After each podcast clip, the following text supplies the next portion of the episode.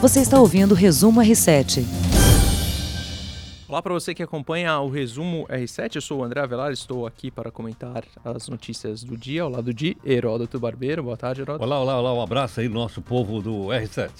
E também, à minha esquerda, a Camé Moraes, nossa colunista. Tudo bom? Tudo bem, pessoal? Tudo jóia. Ó, 1 de novembro, sexta-feira, aniversário do meu pai. Opa! Ah. Como ele chama? João Eugênio. Seu Avelar, João Seu Avelar. Parabéns, ah, seu Avelar. Vamos, vamos, rápido aqui, tá? Que eu tenho um compromisso. Brincadeira, gente. Você sabe que eu sempre começo com uma galhofa, mas. Não, legal, não, Tem legal. muito assunto sério. Quando você faz aniversário? Meu é março. Março. Já. Você, Camé? Meu é 15 de agosto. Meu é 21 de janeiro, aceito presentes, tá? Vamos, vamos deixar anotado aqui. Gente, queria começar com um assunto chato, é, que são as manchas de óleo que estão dominando as praias, principalmente no Nordeste brasileiro. O navio grego, que é apontado como ter derramado óleo no litoral brasileiro, podia transportar até 170 milhões de litros. E não há informações de quando o navio teria transportado, é, quando começaram esses vazamentos, né?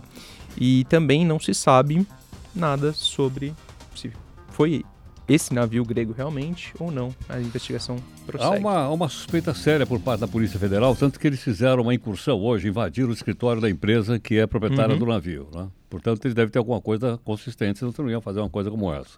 Primeiro ponto. Segundo é que o derramamento teria acontecido no final do mês de julho. Isso. E essa mancha de óleo fica- teria ficado flutuando na costa da Paraíba e depois espalhado pelo país. Então, essa é a segunda informação.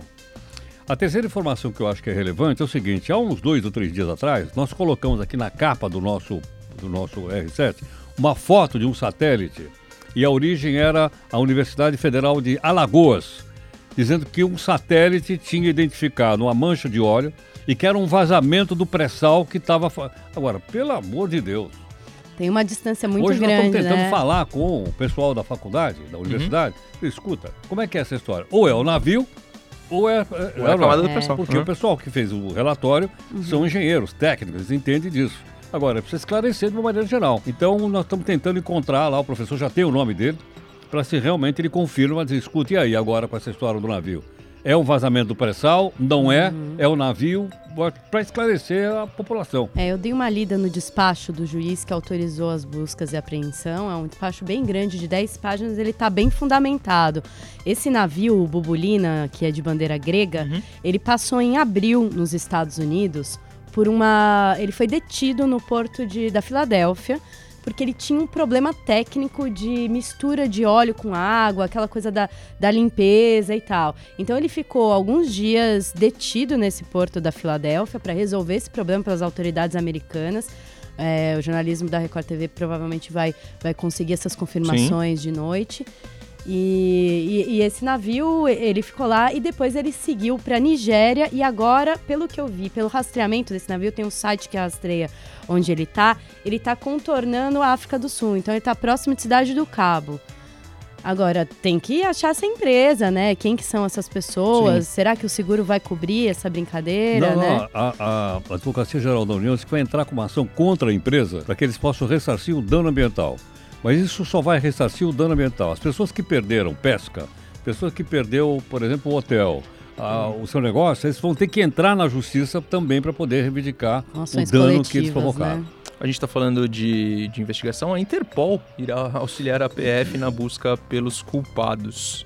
Eu acho que é isso mesmo. Quanto mais ajuda nesse momento, melhor. Porque, é, como o Heródoto já disse aqui não, semanas atrás, é preciso uma punição, né? É Sem, preciso sem um- dúvida. um, sem esclarecimento. dúvida, Sem dúvida. Até o momento, a quantidade de óleo retirada das praias do Nordeste chega a 2 mil toneladas. É, e, no entanto, tem aquela, aquela dificuldade que as pessoas, muito por ações delas próprias, né, também, Camé, fazem isso, né? Acho que É, ela- as pessoas estão voluntariamente recolhendo esse óleo, mas tem que tomar cuidado porque estão sem os chamados EPIs, né, que são os equipamentos Sim. de proteção. Não é só luva, tem que usar bota, tem que usar material de proteção no corpo inteiro, porque esse óleo é tóxico e já tem cerca de cerca de 100 pessoas foram levadas em Pernambuco e nos estados do Nordeste com sintomas de intoxicação por contato, não por ingestão ainda Uhum. de alimento, mas por contato já tem bastante gente Bom, intoxicada. Antes da gente passar sobre gastronomia, um assunto que a gente gosta tanto, eu queria passar uma notícia para vocês do governador Wilson Witzel, nega ter passado as informações sobre o caso Marielle. É uma resposta do governador do Rio de Janeiro que voltou a rebater aí o presidente Jair Bolsonaro. Bom, não, não dá para acreditar. Não, nem num lado, nem no outro. É melhor a gente deixar rolar isso aí para a polícia né, e o Ministério Público apurar e depois a gente vai saber a verdade. É, o Witzel disse que não tem bandido de estimação, seja ele de fada, de distintivo, político. Eu já ouvi essa frase, não sei onde. Viu? Eu acho que, será que foi o Juscelino que falou pela primeira vez essa frase? Eu, é uma frase é, conhecida da história. Eu não tenho compromisso com bandido. Acho acho que é do Juscelino isso. E Camé, o que, que você preparou pra gente? Bom, olha, não sei vocês, vocês gostam de um torresminho, de um giló? Como que é o apetite para vocês? Eu, coisas... giló gosto. Eu gosto de giló, torresmo, eu tenho algum receio, assim, algum é... preconceito. Sim. Nossa, eu amo torresmo, é uma das minhas comidas mineiras preferidas. É. Quiabo, torresmo, giló, adoro. Mas nós temos uma boa notícia. A Unesco, que é um braço da ONU, reconheceu Belo Horizonte internacionalmente como cidade criativa da gastronomia. Só tem 66 cidades que integram essa rede de cidades criativas, e isso uhum. tem várias categorias, né? Tem da música, das artes, da gastronomia tal. Tem várias subcategorias, né? A capital mineira é a quarta cidade brasileira. brasileira. Que legal, eu ia te perguntar hall, isso. Uhum. isso. São quantas cidades de novo, por favor? 21 cidades já foram reconhecidas pela culinária pela Unesco. Esse ano, além de BH, foi Arequipa no Peru, é, Mérida no México, Bergamo na Itália, Porto Viejo em, no Equador e algumas outras aí pela China e tal. Aqui no Brasil, são quatro ao todo que foram eleitas em outros anos, que além de Belo Horizonte, Belém, Florianópolis e Paraty. E assim, BH todo Não. mundo sabe, né? Tem aquela coisa da comida gorda, tradicional mineira, o mercado central, mas eu não posso falar muito sobre isso, por isso eu chamei o Biló. ah, é muito bom. Que é o nosso repórter especial do Jornal da Record e do Domingo Espetacular, o Luiz Gustavo.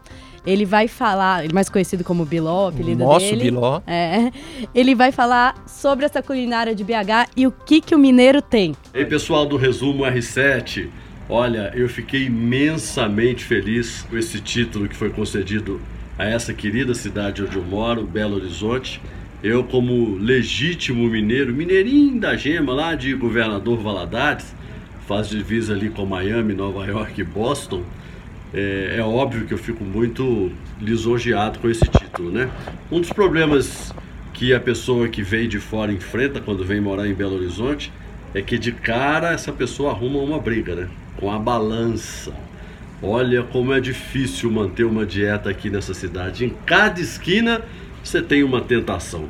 Como se já não bastasse o legítimo, autêntico pão de queijo já ser uma quase que irresistível Inventaram, que vocês já sabem disso também, o pão de queijo com linguiça. Você para num posto de combustível na beira da estrada, você para em alguma casa especializada de Belo Horizonte, eles estão fritando aquela linguiçinha ali na hora para você e colocam aquilo dentro do pão de queijo fica assim irresistível.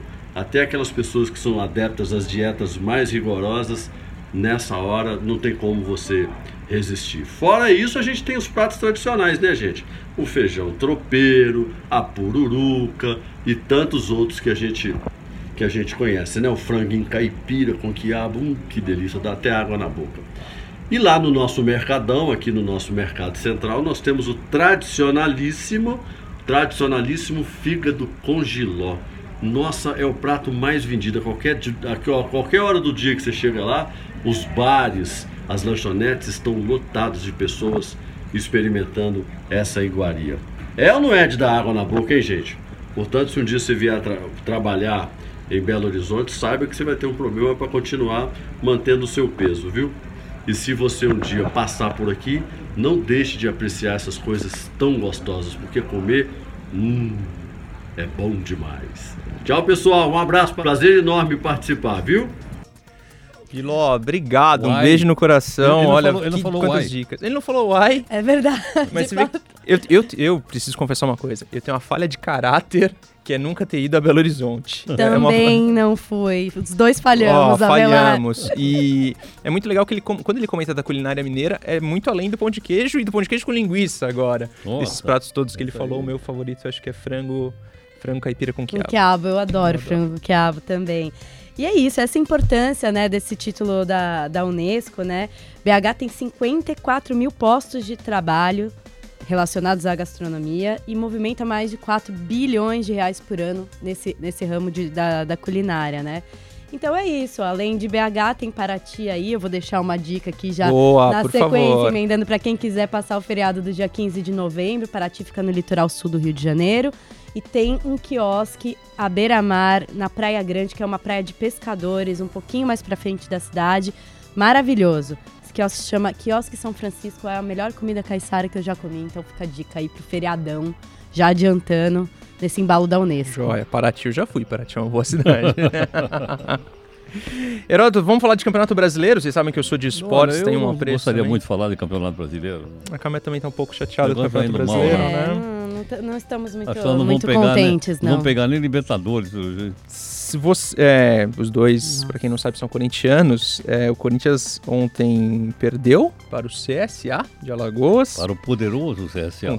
Com todo respeito para o poderosíssimo CSA, o Fábio Carilli. Ontem, é, eu falei ontem, desculpa, foi quarta-feira, né? E o, o presidente André Sanches andou falando bravo, andou falando grosso, É? se esquivou sobre uma possível demissão de técnico. E aí vem a minha pergunta para vocês: você acha que demitir técnico ajuda? Essa é a solução? O Corinthians é Ah, o eu- sétimo no campeonato. Eu, não, eu, eu acho que o Brasil tem um problema crônico, né? De tudo se resume ao técnico e é uma, a- o técnico é sempre muito massacrado, né? Perde duas, três partidas, é demitido, não tem tempo de desenvolver o trabalho com a equipe. Eu não acho que ajuda, não. Acho que tem que ser muito culpa do técnico mesmo, só dele, pra, pra ter esse troca-troca tão constante. Agora, tem demissão de presidente ou não? Não Eu tem. demiti o presidente, pô. É ou não, é? Não tem. O cara fez uma bruta dívida lá e não paga? É. Certo ou não? Eu sou corintiano, mas, pô, o dinheiro é público. A Caixa Econômica Federal emprestou dinheiro público. Por isso tem que pagar isso aí, porque isso é um dinheiro do povo brasileiro. É ou não é? Tem gente Agora, por questões políticas, fizeram mais um estádio numa cidade que já tem vários estádios. Não é isso? É e agora não tem dinheiro para pagar. que não usa os seus estádios como deveria, né? Que- Que, Exatamente. poderia usar muito melhor os seus estádios. Claro. Mais um. Não, Mais ainda um. com dinheiro público. Se for Com dinheiro dinheiro privado, não tenho nada com isso. Mas com o nosso dinheiro público não dá, né? Voltando para o assuntos de campo, e aí o Corinthians nessa crise toda, que não sabe se o Carilli fica ou não. O Corinthians sétimo colocado enfrenta quem? Quem? Logo o líder Flamengo no domingo no Maracanã. Ai. É Vai ser, complicado, o, né? vai ser o segundo tropeço do Flamengo, tá? Ah, O Flamengo. va- vamos ter fé. Exatamente. O Flamengo aí sim é, empatou ontem, quinta-feira, contra o Goiás, 2x2, estava vencendo. Teve o goleiro expulso. 2x0, 2x0. Tava vencendo por 2x0, teve o goleiro expulso, que é uma coisa rara. Já, já tava jogando com o seu goleiro reserva, é um goleiro expulso. Mas, se vocês me perguntarem, eu acredito que o título ainda é do, Do Flamengo, Flamengo. com todo respeito aos palmeirenses. São Claro. oito pontos de vantagem. Vamos entrar na trigésima rodada E quando é que ele Agora- joga lá a final contra o, o River? em 23 de novembro. 23 de novembro? Exatamente. Ah. Então vai, tá, vai correr bastante a tabela do Campeonato Brasileiro. A final da Copa Libertadores dizem, dizem que vai ser em Santiago. É verdade, né? Com, essa, com, com esse clima político lá, tá complicado, né? Bom, hoje eles transferiram ah, oficialmente o- a, a Conferência do Clima para Madrid. Hoje foi feita a transferência, não vai Foi ser mais em oficial, Santiago. foi oficial hoje. Ah. Só pra repassar, tem um outro clássico que eu gosto bastante aqui no domingo, na Arena do Grêmio, Grêmio e Internacional. Um clássico bastante pegado. Gente, vamos ficando por aqui. Amé, brigadíssimo. Valeu pela Obrigada, presença. Velar, obrigada, Heroto. Até mais. Gente, até uma próxima. Tchau, valeu. Tchau, tchau. Você ouviu Resumo R7.